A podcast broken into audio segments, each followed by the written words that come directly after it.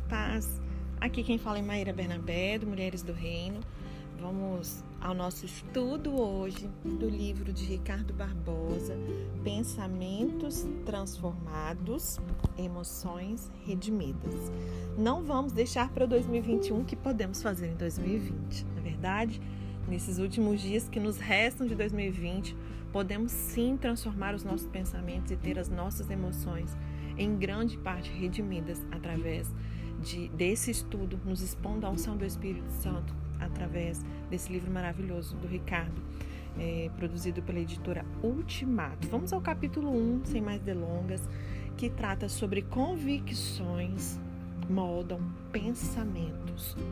Jesus assegurou aos seus discípulos que ele veio para oferecer a todos os seus seguidores uma vida abundante, correto? Vemos isso lá em João 10, verso 10. E na sua conversa também com a mulher samaritana, ele afirmou que quanto àquele que beber da água que ele dá, lá em João 4, né, no verso 14, diz que será nele uma fonte a jorrar para a vida eterna. Aleluia. Essas duas passagens, elas ecoam o Salmo 1 que declara que os justos, ou seja, quem são os justos? Aqueles que são justificados por Cristo.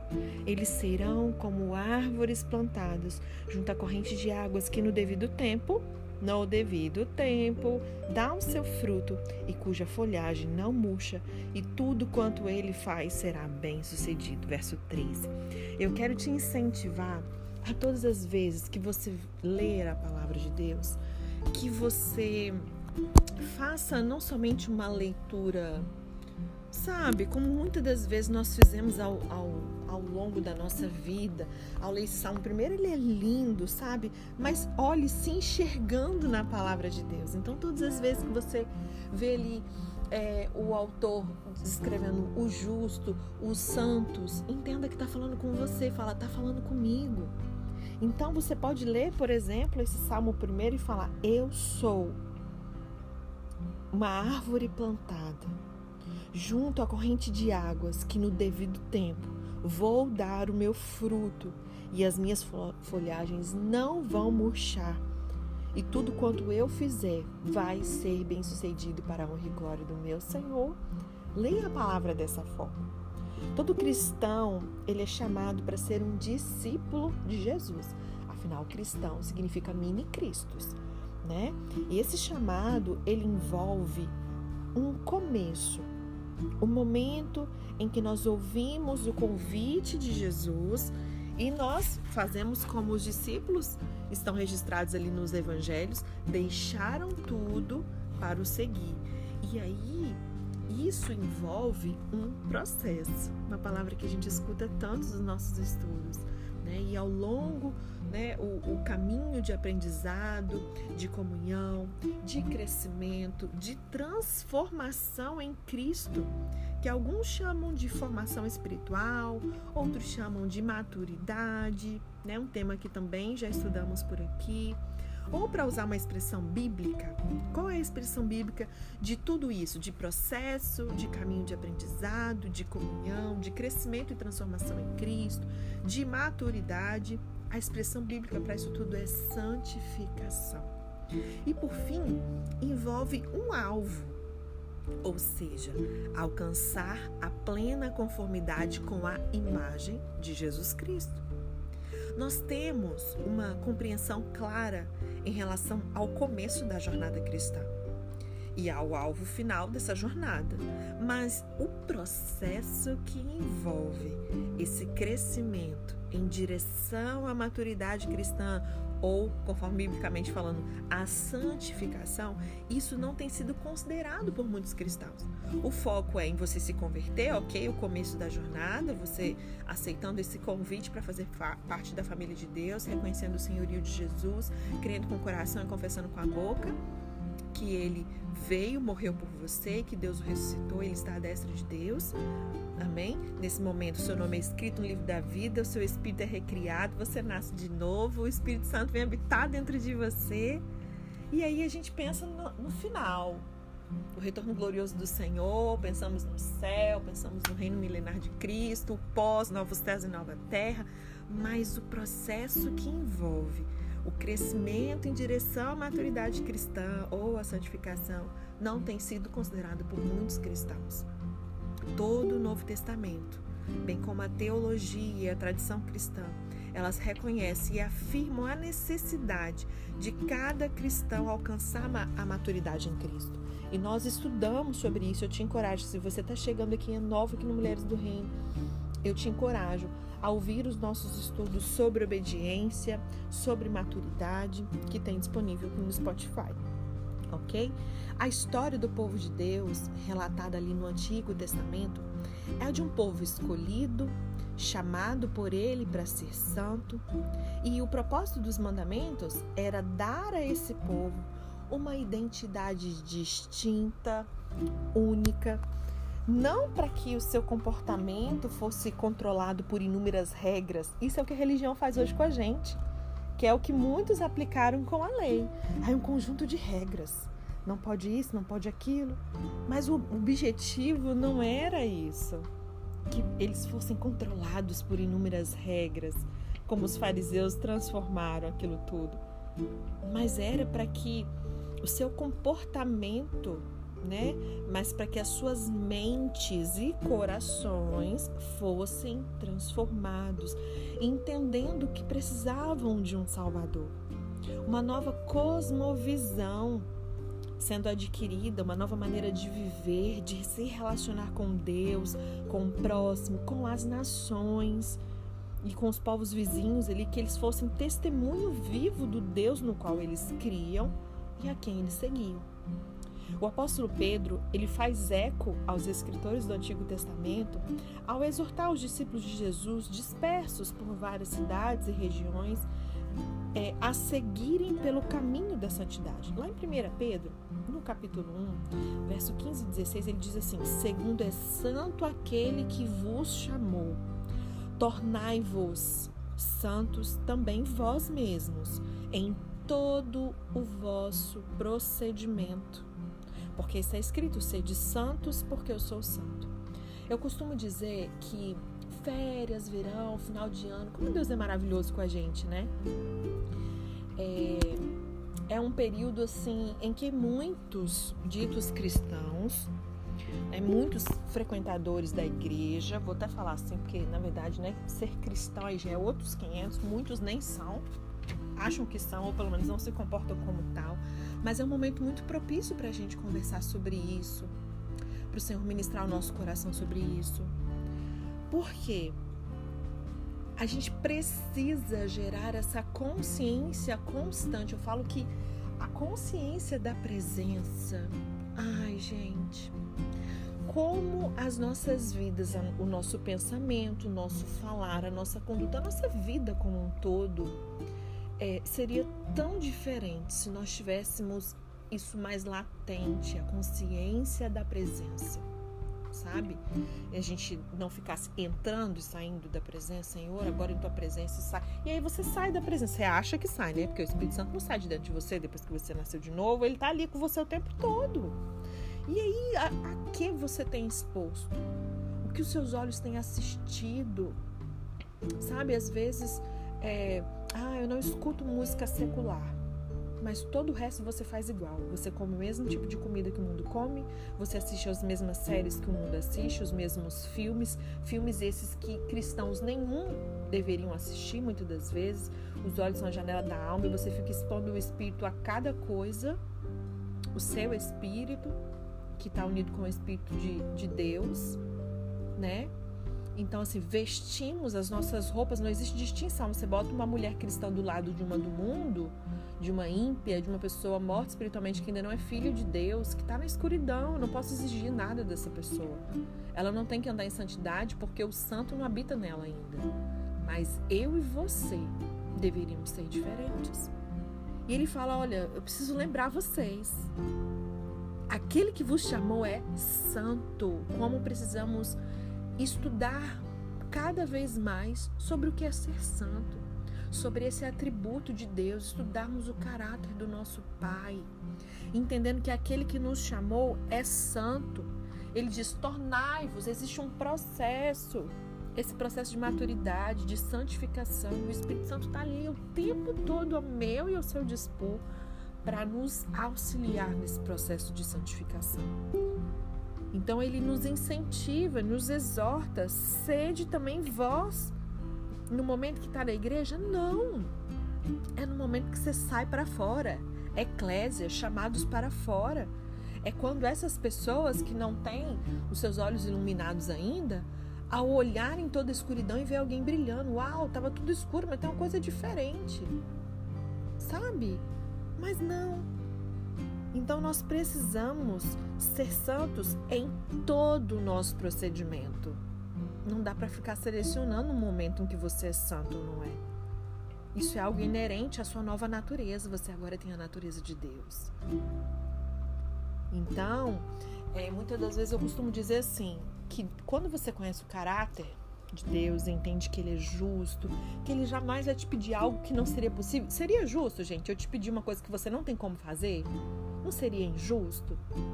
Então, se Deus é justo, Ele é santo, Ele é perfeito, se Ele nos pede algo, é porque nós temos condições de fazer aquele algo. E Ele é tão maravilhoso que Ele nos dá o recurso que é necessário para a gente conseguir aquilo que Ele nos pede. É para isso que Ele deixou o Espírito Santo com a gente. É para isso que nós nos tornamos um só com Ele, né? Então Ele diz: sede santos, porque eu sou santo. Agora vocês estão conectados comigo. Não dá para viver de qualquer jeito. Você precisa ser santo em todo o vosso procedimento. Todo o vosso procedimento. Amém? E aí no Sermão do Monte, quando. Antes de continuar, deixa eu concluir esse raciocínio, né? Tá falando sobre o verão. Então, é muito comum nós vermos cristãos que durante todo o ano se preocupam sim com uma vida de santificação, buscam ao Senhor da maneira delas, de acordo com aquilo que elas, com a luz, né, que elas têm, de acordo com a igreja que congregam. E chega no verão, o negócio descamba. Parece que tira férias de Deus, não é verdade? Então, assim, que isso se estenda, que agora nessa reta final do ano, as festas de fim de ano, é, algum, muitos tiram férias, né, viajam, enfim, vão para a praia, aquelas que estão ouvindo aqui que são do interior, que vêm para o litoral, né? Então, assim, se atenha a isso. Você é filho de Deus em todas as estações, em todos os dias do, do ano. Amém? Eu queria te incentivar a meditar todos os dias quando você acordar, vai te ajudar. Medita em 1 Pedro 1, verso 15 e 16. Tá bom? No Sermão do Monte, quando nosso Senhor Jesus instrui os seus discípulos quanto à nova identidade deles, né, como povo de Deus, ele usa uma palavra que muitos cristãos não ousam usar. Está lá em Mateus 5, no verso 48, que diz assim: Portanto, sede vós perfeitos, como perfeito é o vosso Pai Celeste. Aí mais uma vez você pensa assim, até parece. É a mesma coisa do ser de santo, porque eu sou santo. Mas não tem como eu ser santo, eu peco. Só que você ainda não entende sobre ser filho de Deus, sobre a natureza de Deus, sobre o caráter dele, sobre o Espírito que habita dentro de você, sobre você ter sido redimido, você ter sido transportado um império de trevas, resgatado da maldição da lei, agora você tendo a natureza de Deus dentro de você, né? Então, uma série de conceitos aí que possivelmente não estão muito bem esclarecidos no seu espírito, no seu coração, na sua mente. E aí, quando ele vem com essa palavra também, sede perfeitos como perfeito é o vosso Pai Celeste, com base nas palavras de Jesus, o apóstolo Paulo, ele usa esse mesmo termo quando ele vai descrever a sua luta e sofrimento como pastor, pregador, mestre da palavra de Deus, mostrando ali para os discípulos de Jesus qual que era a finalidade do seu ministério. Lá em Colossenses, no capítulo 1, verso 28 e 29, ele diz assim: O qual nós anunciamos, advertindo a todo homem, ensinando a todo homem em toda sabedoria, a fim de que apresentemos todo homem perfeito em Cristo. Para isso é que eu também me afadigo, me esforçando o mais possível, segundo a sua eficácia, que opera eficientemente em mim. Alcançar a santidade e a perfeição, esses dois textos né, de Mateus 5,48, 1 Pedro 15,16, trata sobre isso. Santidade e essa dita perfeição, isso tem que ser o alvo da vida cristã. Na Bíblia, nenhuma dessas palavras tem uma conotação moralista, elitista. É, é o contrário. Elas expressam algo que anelamos, que desejamos, que buscamos porque fomos criados, chamados e vocacionados por Deus para isso. Todos nós, por exemplo, ansiamos pela cura de todas as nossas enfermidades. Muitos buscam um corpo perfeito, você se submete a exercícios físicos, você faz um acompanhamento com nutrólogo, com nutricionista, faz dietas específicas alimentares para aquele seu objetivo. E até mesmo cirurgias plásticas para poder alcançar aquele corpo e saúde perfeita. A alma, ela também clama pela sua saúde. O chamado cristão para a santidade e a perfeição é o chamado de Jesus para vivenciar a cura e a transformação. O sermão inaugural de Jesus na sinagoga de Nazaré deixa clara a natureza do seu ministério. Lá em Lucas, capítulo 4, verso 18, diz assim: O Espírito do Senhor está sobre mim. Vocês lembram desse texto de Isaías 61? Pelo que ele me ungiu ou seja, eu, eu recebi uma capacitação divina do alto para evangelizar os pobres, enviou-me para proclamar libertação aos cativos, restauração da vista aos cegos, pôr em liberdade os oprimidos. Jesus ele veio para libertar e curar. Não faz sentido eu e você não desfrutarmos disso. O livro de Apocalipse, ele celebra o ministério de Jesus como aquele que veio trazer cura para as nações. Apocalipse 22, no verso 2.